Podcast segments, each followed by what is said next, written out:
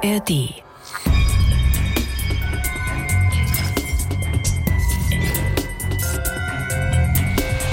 Donnerstag auf Freitag. Äh, da wurden, wie gesagt, meine Beine ganz gelähmt und da haben die dann gesagt, okay, wir können für sie wirklich nichts mehr machen. Das ist Josalem Johans, 18 Jahre alt und wir sprechen heute hier im Podcast über ihre unglaubliche Geschichte. Volker, das muss man ja erstmal so ein bisschen sacken lassen. Wir können für sie wirklich nichts mehr machen. Das haben Josalems Ärzte so zu ihr gesagt? Ja, als sie mir das erzählt hat, dann war das wirklich auch ein Moment, der mir sehr nahe gegangen ist und das ist nicht der einzige. Ähm, auch für mich ist das ein ganz berührender Fall, wenn man auch überlebt, was die 18-jährige Josalem schon hinter sich hat. Sie stammt aus Eritrea. Ihre ganze Familie ist von dort vor einigen Jahren geflohen und lebt jetzt auf der schönen Insel Fehmarn.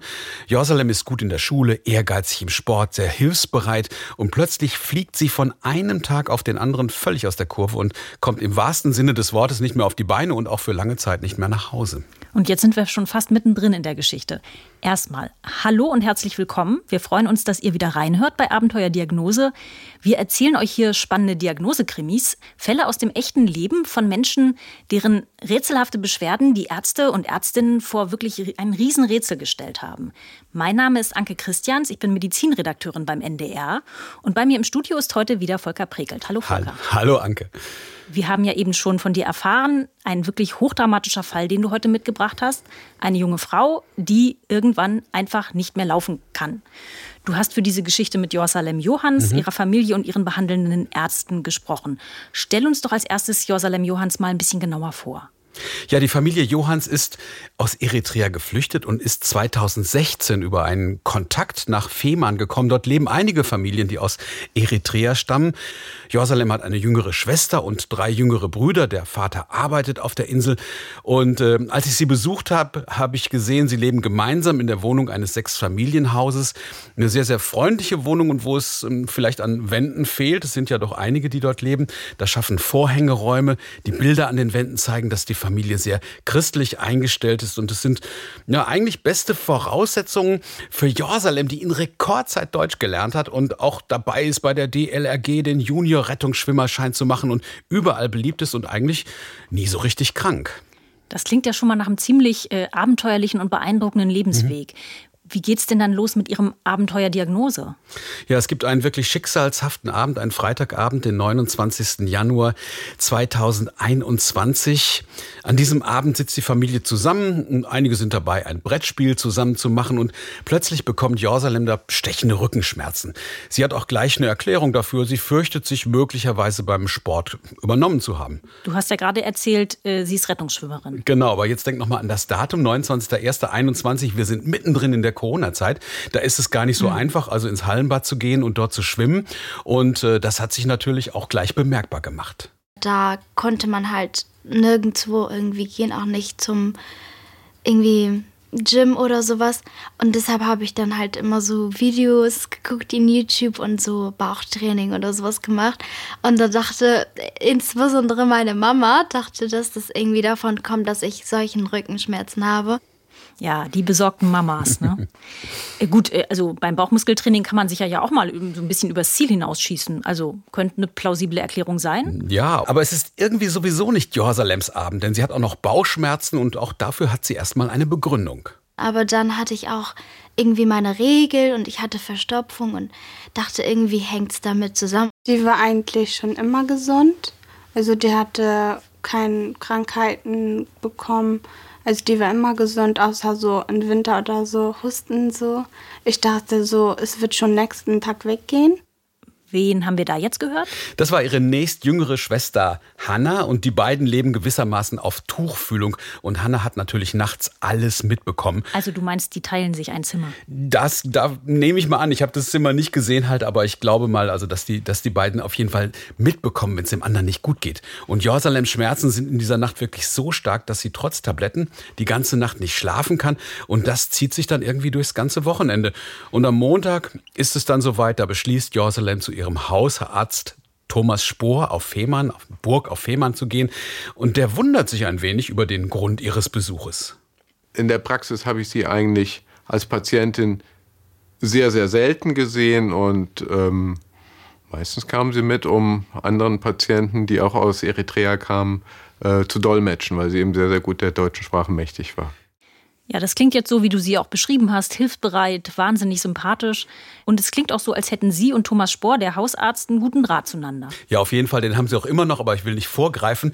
Die kennen sich gut, er kennt Jerusalem sehr gut und weiß, dass sie eigentlich tapfer ist und dass normale Schmerzen, also sie jetzt nicht so runtersetzen würden, wie Jerusalem das äh, genannt hat. Und aus diesem Grund lässt sich der Hausarzt und Internist auch die Art der Bauch- und Rückenschmerzen ganz genau schildern. Und was die Bauchschmerzen angeht, da tastet er erstmal und so kann er feststellen, ob Leber, Milz oder, oder die Gallenblase vergrößert sind oder ob ein Organ auf Druck mit Schmerzen reagiert. Auch Luft im Darm und freies Wasser im Bauchraum, das können die Ärzte so erfüllen. Aber bei Jorsalem kann er eigentlich nichts Gravierendes feststellen. Keine Verkrampfung, alles fühlt sich weich an und Thomas Spohr ist erstmal beruhigt. Und dann habe ich sie untersucht, äh, habe aber gesehen, dass der Bauch eigentlich ganz unauffällig war und dass die Schmerzen eher vom Rücken her kamen. Habe ja dann auch Medikamente aufgeschrieben, die ähm, die Rückenschmerzen lindern sollten. Also wahrscheinlich ein ganz normales Schmerzmittel. Hilft das denn? Ja, also Ibuprofen 600, da sollten die Schmerzen eigentlich nachlassen. Aber obwohl Jorsalem mehr Schmerztabletten nimmt, als sie eigentlich nehmen sollte, kann sie die nächtlichen Qualen kaum ertragen und nachts erneut nicht schlafen. Und als sie zwischendurch mal aufsteht, da hat sie zum ersten Mal das Gefühl, dass ihre Beine irgendwie schwach werden und dass sie beim Gehen so richtig wackelig ist. Also am Dienstagmorgen, am nächsten Morgen, erneut die rot geklinkerten Stufen zur Praxis hinauf und sie erzählt Thomas Spohr von den immer noch extremen Schmerzen. Und diesmal ist er ernsthaft besorgt, da er seine junge Patientin noch nie in diesem Zustand gesehen hat. Ich kenne dich doch, sagt er zu ihr, du warst doch sonst kaum krank. Und diesmal macht Thomas Spohr einen Ultraschall. Warum? Welche Befürchtung hat er? Er hat das Gefühl, vielleicht hat er etwas übersehen. Er schaut genauer nach Leber, Gallenblase, Nieren, auch nach Bauch, Speicheldrüse und Milz. Und ähm, diese Art von Ultraschall, ähm, Abdomen, Sonographie auch genannt, kommt häufig zum Einsatz, wenn Patienten über starke Bauchschmerzen klagen. Aber etwas Auffälliges im Bauchbereich kann er auch im Ultraschall nicht entdecken. Aber da ist ja noch der Rücken. Da macht er eine körperliche Untersuchung. Er tastet die Wirbelsäule ab. Die Rückenmuskulatur sind da schmerzhafte oder verspannte Stellen. Aber auch da lässt sich für ihn nichts dingfest machen. Das waren keine normalen Rückenschmerzen wie Muskelkater oder sowas, sondern es war so, dass es mir als Hausärztin Internist nicht ganz geheuer war. Heißt, er kommt ins Grübeln. Was nun? Naja, er sieht ja, Jerusalem hält die starken Rückenschmerzen kaum aus und seine Möglichkeiten sind in diesem Moment ausgeschöpft. Also stellt er seiner Patientin eine Krankenhauseinweisung aus und sie macht sich auch direkt auf den Weg. Wir haben auf Fehmarn ein kleines Krankenhaus, das ist die Inselklinik. Ähm, und in diesem Krankenhaus ist eine orthopädisch-chirurgische äh, Gemeinschaftspraxis und dort ist sie dann auch hingegangen. Also vermutet Thomas Spohr, weiterhin, dass Jerusalem ein orthopädisches Problem hat. Genau, was den Rücken angeht. Und äh, dort angekommen, lässt sie der Orthopäde auch erstmal ein paar Schritte laufen und merkt sofort, Jerusalem knickt immer wieder ein und kann es selbst kaum glauben. Und der Orthopäde wundert sich, wie kann das sein, dass das vor ein paar Stunden noch komplett anders war. Also für ihn sieht es nach einer schweren Gangstörung aus. Und ähm, ein paar Stunden später, sie soll dann da bleiben, hat man ihr auch schon Gehhilfen, also Krücken gegeben. Was könnte denn hinter so einer plötzlichen Gangstörung stecken? Was vermutet er? Nur es gibt eine Reihe von Ursachen, also orthopädisch zum Beispiel einen Bandscheibenvorfall. Aber es könnte sich natürlich auch um schwerwiegende neurologische Erkrankungen handeln, wie multiple Sklerose. Ähm, was sie machen in dem Krankenhaus ist eine Röntgenaufnahme vom Rücken, denn auch da geistert natürlich äh, die Idee im Raum, dass es vielleicht doch eine Verletzung beim Schulsport oder so dahinter steckt. Da können sie aber nichts Auffälliges feststellen und CT oder MRT gibt es in der kleinen Sana Klinik nicht, also heißt es erstmal warten und beobachten. Als ich dann dort war, haben die dann gesagt, okay, also wir müssen sie schon so über Nacht hier haben, damit wir dann halt weitere Untersuchungen machen können. Dann war ich da und die haben aber im Grunde nicht wirklich viel gemacht. Fehmarn ist auch ein kleines Krankenhaus, wirklich klein. Und die haben auch keine neurologische Abteilung. Deshalb war es auch für die noch in, also sehr schwer, das zu finden, was das sein könnte. Am Abend kommt sie kaum noch vom Fleck, wird immer unsicherer und die Krankenpflegerin, die wollen sie natürlich irgendwie motivieren. Jorsalem finden, sie soll mal versuchen, sich zu bewegen, damit sie nicht total verkrampft. meinten die Krankenschwester dann, ähm, wenn ich immer so rumsitze, dass ich dann meinen Rücken brechen werde und deshalb ich mich so bewegen soll. Und dann habe ich mich bewegt und bin dann hingefallen. Dann wird sie sich den Rücken brechen. Das klingt aber schon sehr heftig. In der Tat. Man muss aber auch wissen, dass Jerusalem generell sehr, sehr lebhaft erzählt. Alles wirklich aus ihrer Sicht schildert. Und ich finde es gerade spannend, also diese ganze Geschichte aus ihrer subjektiven zu hören. Und das mit dem Hinfallen, das war ein echter Schock für sie.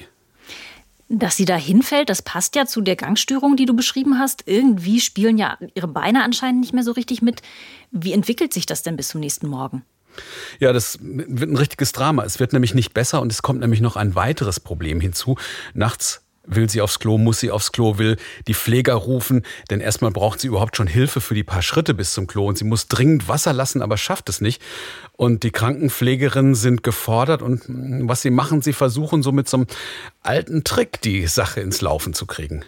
Und dann haben die mir das, äh, das Waschbecken angemacht und dann sollte ich machen und das hat auch, das erste Mal hat es geklappt und beim zweiten Mal dann nicht mehr. Wenn man jetzt ganz plötzlich nicht mehr pinkeln kann, dann sprechen Ärzte von einem akuten Harnverhalt. Und äh, also wenn ich das richtig weiß, ist das auch ein echter Notfall. Absolut. Und das äh, wissen die Pflegerinnen auch. Sie rufen dann sofort den Notarzt und der macht einen Ultraschall. Und vorher, und das entsetzt Jerusalem natürlich, soll sie noch einen Liter Wasser, sagt sie, trinken. Und sie gehorcht und ähm, ja, ist aber fix und fertig. Und wonach schaut der Arzt dann bei diesem Blasenultraschall und entdeckt er irgendwas? Er findet keine Erklärung. Er sieht einfach kein mechanisches Hindernis. Aber am wichtigsten ist jetzt erstmal, dass der Urin natürlich abfließen kann, denn sonst kann die Blase irgendwann platzen. Und deshalb legt er ihr einen Blasenkatheter an. Ach Mensch, ja, die Arme, das äh, ist ja gerade in dem jungen Alter total schlimm. Und dann war sie ja auch noch alleine im Krankenhaus. Ja, ja. Das, ja, wie gesagt, mitten im Lockdown und, und äh, kann sich an niemanden wenden, also kann keinen Rat suchen, schreibt wahrscheinlich, kann ich mir vorstellen, viele WhatsApps und hat Rückenschmerzen, Bauchschmerzen und ja, also irgendwie ähm, eine desolate Situation jetzt so in der Zusammenschau, diese Schmerzen, die Gangstörung, mit der Blase stimmt auch was nicht. Was sagt denn der Notarzt in der Nacht dazu? Gibt es da jetzt einen Zusammenhang? Also in der Nacht geistert wirklich nur das Wort Bandscheibenvorfall herum. Und bei Bandscheibenvorfall im Lendenwirbelbereich, da können tatsächlich Nerven abgedrückt werden und das kann zu Lähmungserscheinungen der Beine und tatsächlich auch zu Problemen mit der Blasenentleerung führen. Und wie kann das jetzt abgeklärt werden? Ja, auf jeden Fall nur durch ein MRT oder ein CT. Und ähm, das wird auch alles schon vorbereitet. Am nächsten Morgen wird sie dann in ein anderes Krankenhaus verlegt. Äh, es geht zum MRT nach Eutin und ähm, sie kann auch nicht mehr alleine den Rettungswagen besteigen. Sie muss tatsächlich auch auf einer Liege dann schon wirklich reingeschoben werden. Hat sie denn an dem Tag dann wenigstens noch ihre Familie gesehen vor Ort oder Freundinnen? Kann sie irgendjemand begleiten? Nee, gesehen hat sie niemanden. Es konnte sie keiner begleiten. Sie war ganz allein da und es ist auch so, ich habe es für mich so gespeichert, das war so die Irrfahrt der Jerusalem, ähm, die auch nicht mit dieser Fahrt zu Ende ist. Und ähm, so richtig glaube, dass die Sanitäter waren gut drauf und haben sie ein bisschen beruhigen können wenigstens. Wenn ich mir das jetzt so vorstelle, mir wäre mit 18 sowas passiert, ich wäre ja wirklich extrem verängstigt gewesen. Was war denn dein Eindruck? Wie ist Jerusalem damit fertig geworden? Ich glaube, sie war genauso verängstigt. Und dann noch dieser Stress mit dem Blasenkatheter, sowas, was man noch nie erlebt hat. Und jeder, der mit ihr redet, ihr was erklären will, hat eine Maske vorm Gesicht. Also das ist ja schon fast, fast albtraumhaft. Geht es denn in Eutin wenigstens zügig weiter? Ähm, können die Ärzte da irgendwas herausfinden, ihr helfen? Die Eutiner Ärzte machen gleich ein spinales MRT. Das zeigt unter anderem genau an, in welchem Bereich der Wirbelsäule ein Bandscheibenvorfall aufgetreten sein könnte und in welche Richtung sich die Bandscheibe verschoben haben könnte. Ich rede schon im Konjunktiv. Weil sie nichts entdecken. Genau. Sie entdecken nichts, aber Sie stellen fest, dass Jersalems Rückenmark stark entzündet ist. Und ich zitiere jetzt mal aus dem Befund. Da heißt es Myelitis von TH7 bis Conus medullaris.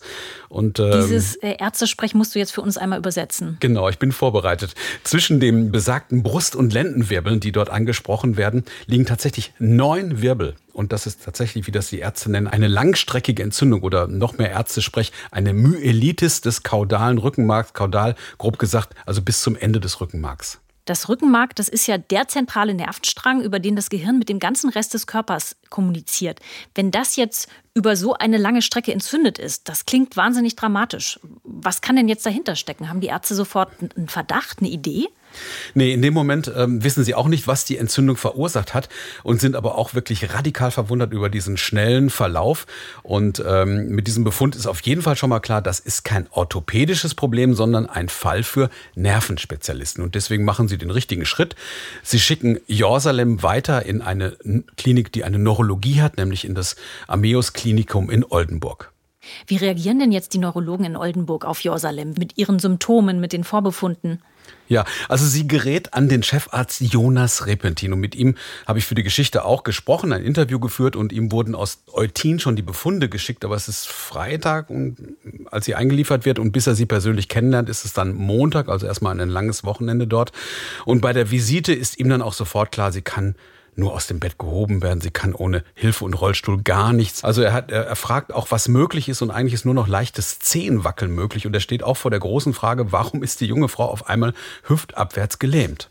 Ich glaube, dass das Eindrücklichste ist natürlich, wenn man die Beine nicht mehr bewegen kann, ähm, dass das relativ schnell ging und keiner so genau weiß, in der ersten Situation, was, was dahinter steckt. Ähm, Schmerzen spielten auch eine Rolle. Sie hatte so neuropathische Schmerzen in den Beinen. Ähm, und ähm, wenn man die Blasenkontrolle nicht, äh, ja, wenn man das nicht beherrscht, das ist ja auch ein, als junger Mensch eine sehr belastende Situation. Ne?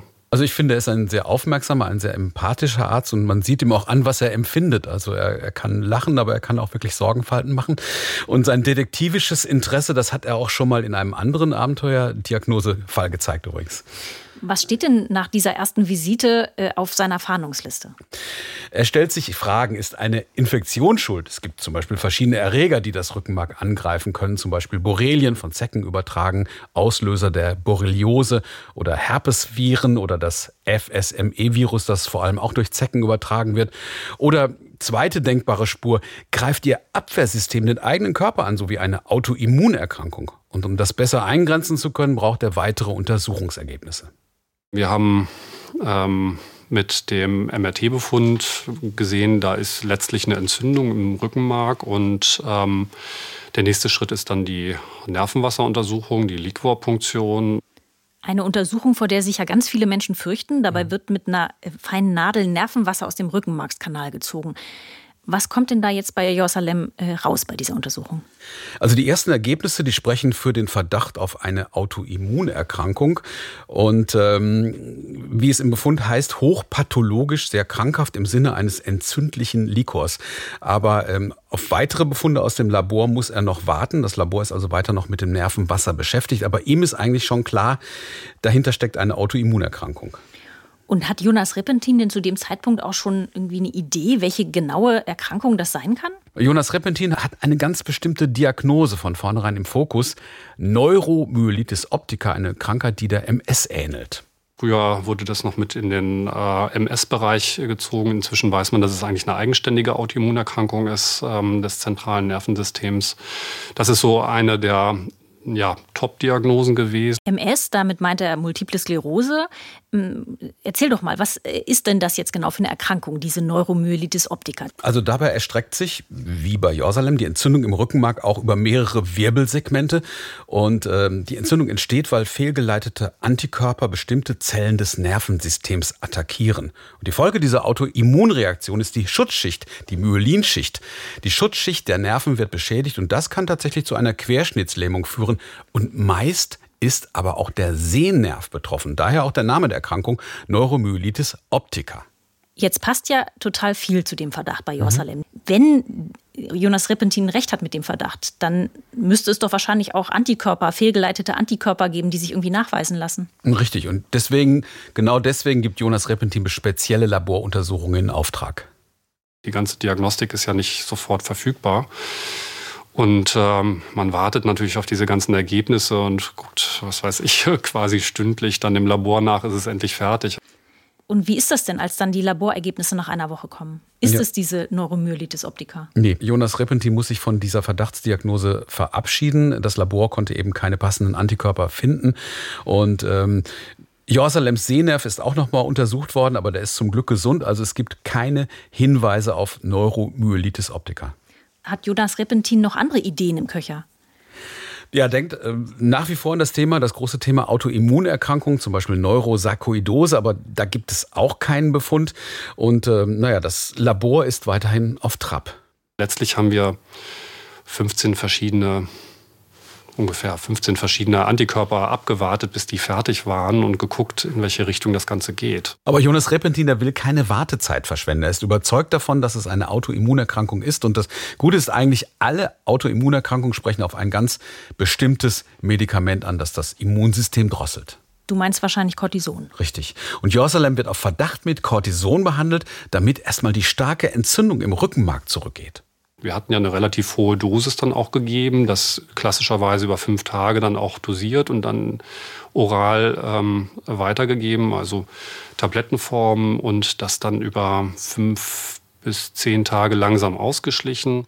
Und Gretchenfrage, hat das denn jetzt irgendwas gebracht? Das wäre ja zumindest ein Hinweis, dass er mit seinem Grundverdacht richtig liegt. Ja, genau. Genau das ist der Fall. Und Jorsalem geht es tatsächlich etwas besser.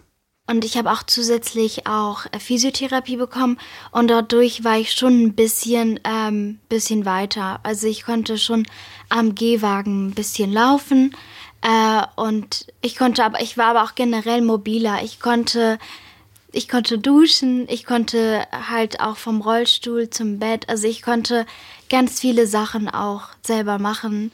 Da hört man richtig die Erleichterung raus. Ja, genau. Das ist natürlich erstmal das erste kleine Hoch, was Jerusalem in den letzten Tagen erlebt hat. Sie hofft auf Besserung, allerdings diese Hoffnung schwindet, als das Cortison dann wieder abgesetzt wird. Da ist sie praktisch über Nacht wieder schlecht geworden. Und also die Lähmungserscheinungen waren wieder so stark ausgeprägt äh, wie bei Aufnahme. Was für eine Achterbahnfahrt. Das heißt, äh, Josalems Beine sind wieder komplett gelähmt. Ja, gewissermaßen zurück auf Null alles. Alle Untersuchungen auf Antikörper und Autoimmunerkrankungen sind negativ ausgefallen und gut drei Wochen ist Jorsalem nun schon in der Klinik und die Ärzte können ihr da nicht mehr weiterhelfen. Und dabei hat Jonas Repentin mittlerweile alle erdenklichen Ursachen in Betracht gezogen. Was denn noch? Was hat er denn noch untersucht? Er hat zum Beispiel an parasitäre Erkrankungen gedacht, an Echinokokose, die Larven des Fuchsbandwurms. Aber auch da gibt es keine Hinweise. Und Jerusalem geht es immer schlechter und Jonas Repentin kann sich eigentlich nur in seinem Verdacht festhalten, dahinter muss eine versteckte Autoimmunerkrankung stecken. Und als dann wirklich so alles mehr oder weniger negativ war und äh, dann war dann, äh, wurde praktisch, dann hat sozusagen diese klinische Situation das Ganze dann auch eingeholt und hat dann äh, gezeigt, jetzt äh, muss man sozusagen den nächsten Schritt gehen. Was meint er mit dem nächsten Schritt? Also er meint, es ist gar, nicht, gar nicht diagnostisch. Er glaubt ja immer noch daran, an eine antikörperassoziierte Erkrankung. Er vermutet also, dass sich Antikörper in Jersalems Blut befinden. Und die sollten am besten erstmal rausgewaschen werden, wenn sie da sind. Es braucht also eine andere Therapie, eine Therapie, die in seiner Klinik nicht möglich ist, sondern nur im nächsten Universitätsklinikum. Und deswegen wird Jorsalem nach Lübeck verlegt. Dort soll sie eine Plasmapherese bekommen. Was man auch so als Blutwäsche kennt. Und jetzt wird Jerusalem verlegt nach Lübeck. Und ähm, das ist auch wieder ein, einer, glaube ich, der harten Tage in, in ihrem Leben.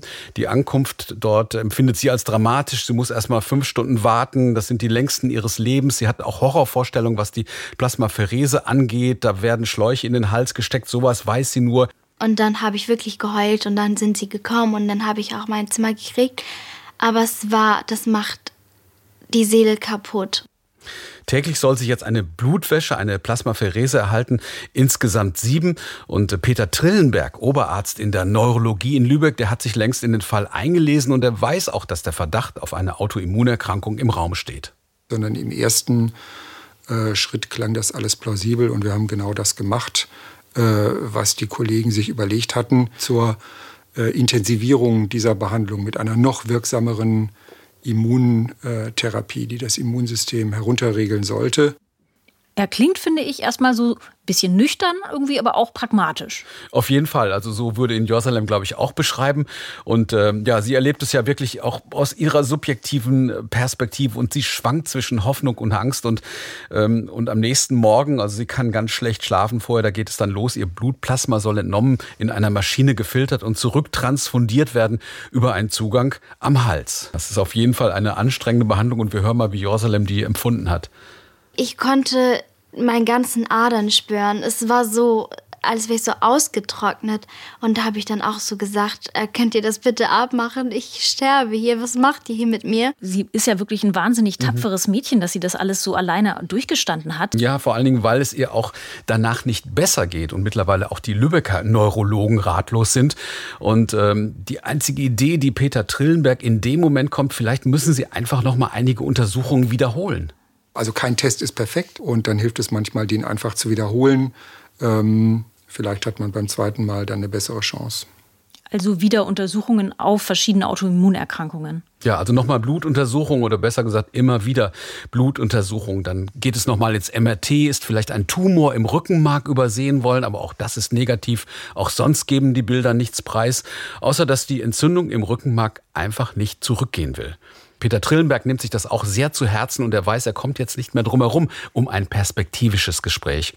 Er setzt sich zu Jerusalem und er erklärt ihr, dass er ihr möglicherweise nicht mehr weiterhelfen kann und dass sie sich möglicherweise auf ein Leben im Rollstuhl einstellen muss. Er Wahnsinn. versucht es wirklich auch sehr einfühlsam zu sagen, so mit den Worten, es gibt auch viele Rollstuhlfahrer, die kommen auch irgendwie klar. Er muss einfach Jerusalem in diesem Moment auf eine Möglichkeit vorbereiten, die er nicht mehr ausschließen kann. Ein Leben im Rollstuhl und die Wahrscheinlichkeit, wir haben ihn danach gefragt, hält er zu diesem Zeitpunkt für sehr hoch.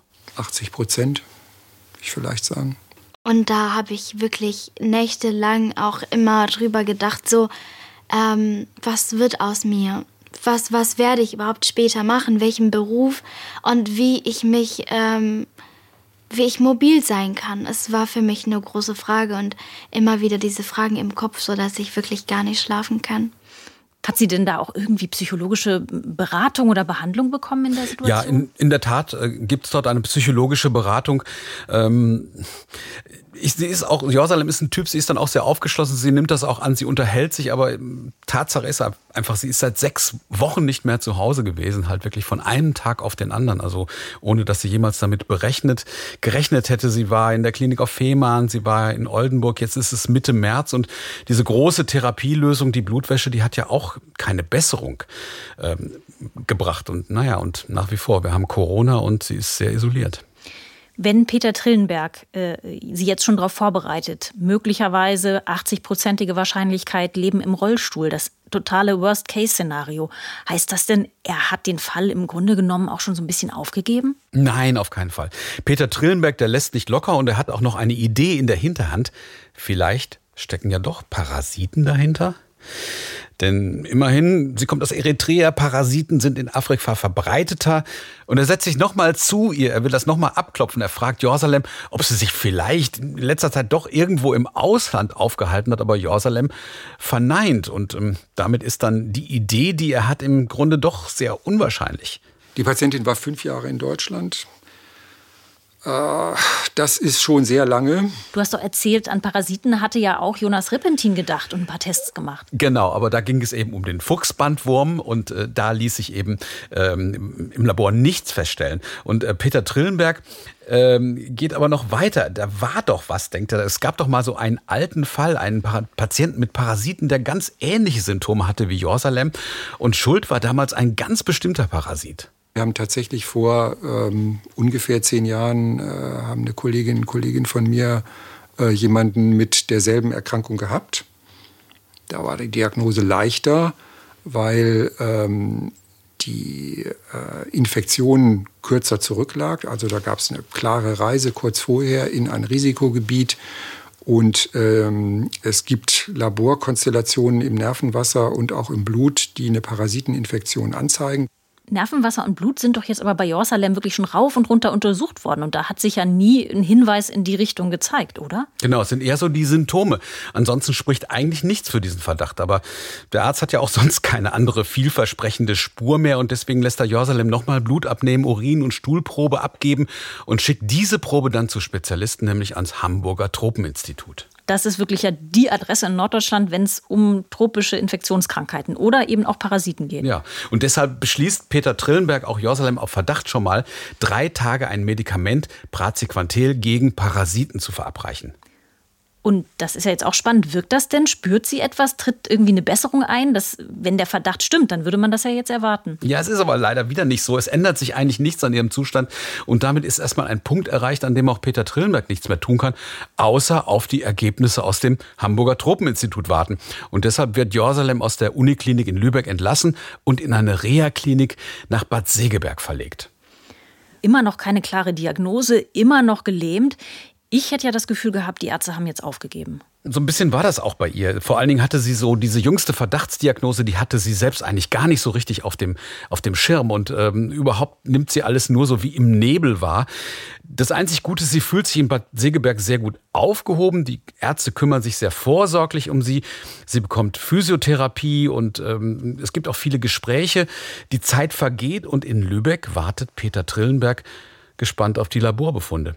Und nach drei Wochen ist es dann wirklich soweit. Ein Anruf vom Tropeninstitut. Und tatsächlich, es ist ein Parasit. Unglaublich. Obwohl Jerusalem seit fünf Jahren nicht mehr in Eritrea war. Was ist das denn für ein Parasit, der das Rückenmark so angreift, dass es zu einer richtigen Querschnittslähmung kommt? Und was genau haben die Truppenmediziner da bei ihren Untersuchungen gefunden? Ja, ein ganz bestimmter Parasit hat eben Spuren im Blut hinterlassen in Form von Antikörpern.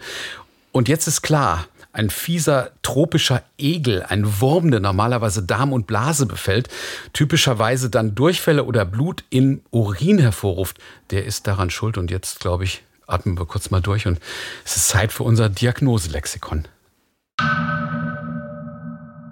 Auslöser der seltenen Erkrankung sind tropische Parasiten, Pärchenegel oder Schistosomen. Ihre Larven befallen Süßwasserschnecken. Dieser Zwischenwirt scheidet kurz darauf Gabelschwanzlarven aus. Dringen die in den menschlichen Körper ein, entwickeln sie sich zu Würmern und setzen sich meist im Darm fest. In seltenen Fällen wandern sie bis ins Rückenmark und legen dort ihre Eier ab. Das Immunsystem reagiert überschießend. Die Folge? Schwere Entzündungen, die zentrale Nerven im Rückenmark lahmlegen. Der Name der Krankheit? Neuroschistosomiasis. Volker, was für ein Wort. Eine andere Bezeichnung für diese Wurmerkrankung ist Bilharziose. Eine Diagnose, die wir auch schon mal hatten hier im Podcast. Genau, aber das war eben eine ganz klassische Bilharziose. Und Jerusalem gehört zu den wirklich wenigen Menschen, bei denen die Erkrankung aufs Rückenmark schlägt und damit noch viel dramatischere Folgen hat, die Peter Trillenberg auch noch mal genau erklärt hat. Und damit ist dann der Weg vom Gehirn zu den Beinen ähm, unterbrochen und deswegen kann man das nicht mehr steuern und hat eine Lähmung. Von der Blase, äh, für die dasselbe gilt, die Steuerung der Blase läuft auch vom Gehirn über das Rückenmark. Wahnsinn.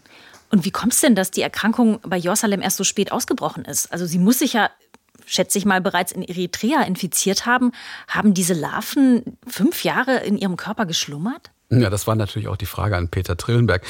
Und er hat es so sinngemäß so erklärt, der erste Schritt muss tatsächlich vor fünf Jahren irgendwo stattgefunden haben. Da hat sich eine geringe Anzahl oder einer in den Körper gebohrt und hat da dann überwintert und nicht viel gemacht, ein Sleeper sozusagen. Und dann muss zum Zeitpunkt des Auftretens der Lähmung müssen die sozusagen aus ihrem Schläferstatus erwacht sein, viele Eier gelegt haben. Und dann hat der Körper nochmal oder überhaupt erstmals im stärkeren Ausmaß mit dem Immunsystem reagiert. Und Deswegen konnte man an den Antikörpern sehen, dass es eine frischere Sache war, obwohl der erste Schritt fünf Jahre zurücklag. Wie war das denn, als Josalem von der Diagnose erfahren hat? Also die hat lange gebraucht, um das erstmal alles zu verstehen und ähm, registriert aber auch, es gibt jetzt wirklich eine Diagnose und sagt das so schön mit ihren Worten. Das hat meiner Seele dann auch wirklich gut getan. Und ähm, ja, also ich glaube, die Stimmung wird ein bisschen besser. Jetzt hatte Peter Trillenberg ihr ja bereits auf Verdacht hin ein Wurmmittel gegeben, was ja im Rückblick die goldrichtige Entscheidung war. Allerdings ging es ihr danach ja nicht merklich besser. Ändert sich denn da jetzt irgendwas dran oder ist das Rückenmark tatsächlich so stark beschädigt, dass die Lähmung bleibt? Also das Wurmmittel, das Peter Trillenberg ihr gegeben hat, das hat auf jeden Fall schon mal die Parasiten erledigt. Aber Nerven erholen sich nur sehr langsam, das gilt auch fürs Rückenmark. Insofern heißt es in der Reha-Klinik noch wochenlang, monatelang sozusagen warten und zittern und beobachten, tut sich was. Und ich erinnere mich sehr gut daran, wie Josalem im Interview von dem Moment erzählt hat, als sie auf einmal den ersten Hoffnungsschimmer gespürt hat. Und das war wirklich Wochen, Wochen später nach dem ersten Auftreten der Symptome, nämlich um Ostern rum.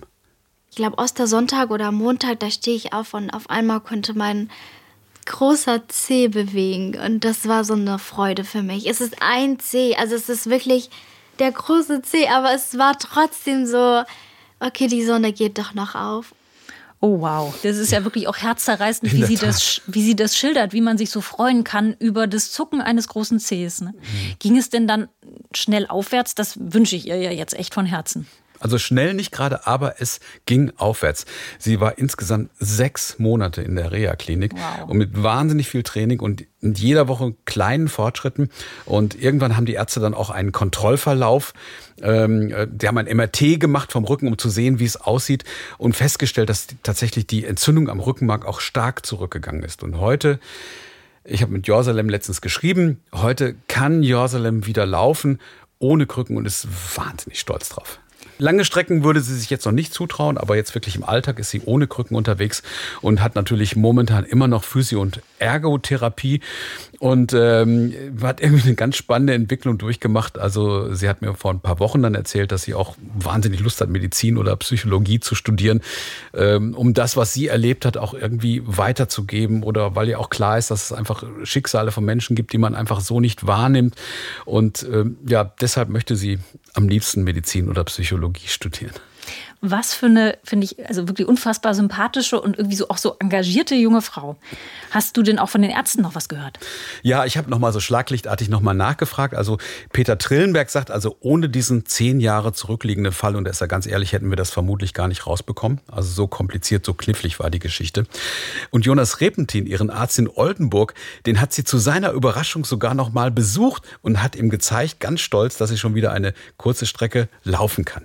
Also ich denke, das war einer meiner spannendsten Fälle, die ich, also ich würde sogar sagen, der spannendste Fall, äh, weil das einfach wirklich auch so eine äh, eindrückliche Auflösung bekommen hat. Es gibt ja viele Fälle, wo man dann mit einem Fragezeichen vielleicht auch erstmal eine, auch später noch mit zu tun hat. Aber in dem Fall äh, war das wirklich eine sehr eindrückliche Sache und das hat, ja, das hat mich sehr, sehr beeindruckt.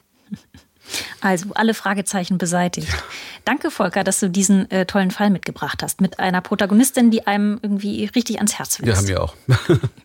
Und die ihr euch übrigens auch anschauen könnt, denn wir haben diese Geschichte schon einmal im Fernsehen erzählt. Den Film dazu findet ihr in der ARD-Mediathek und den verlinken wir euch unten in den Show Notes. Eine neue Podcast-Folge, die gibt's wie immer in zwei Wochen wieder hier in der ARD Audiothek. Und da findet ihr auch viele andere hörenswerte Podcasts. Unter anderem einen super spannenden True Crime Podcast von unseren Kollegen vom Bayerischen wow. Rundfunk. Darin geht es um einen ehemaligen DDR-Dopingarzt, der später beim Megakonzern Red Bull eine ganz steile Karriere macht und dann plötzlich Verdächtiger in einem rätselhaften Todesfall ist. Mama, ich kann nicht mehr, der macht mich kaputt. Eine Frau und ein Mann haben einen Streit. Mit der ewigen, ewigen, ewigen Eifersucht. Kurz darauf liegt sie in einer Wiese. Der mich sofort gespürt, sie weiß tot. Er steht daneben, in Unterhemd und Unterhose. Nichts hat er gemacht, gar nichts. Er ist Chefmediziner beim Megakonzern Red Bull. Obwohl er der Herr Doktor, Doktor, Doktor ist, nicht? Dr. Red Bull. Ein Podcast über einen rätselhaften Todesfall und die dunkle Seite des Spitzensports. Es ist im Grunde genommen ein großes Rätsel dahinter. Dr. Red Bull. Alle Folgen jetzt in der ARD Audiothek. Das wird gehört. Und damit äh, entlassen wir euch für heute äh, und sagen Tschüss, bis in zwei Wochen. Tschüss.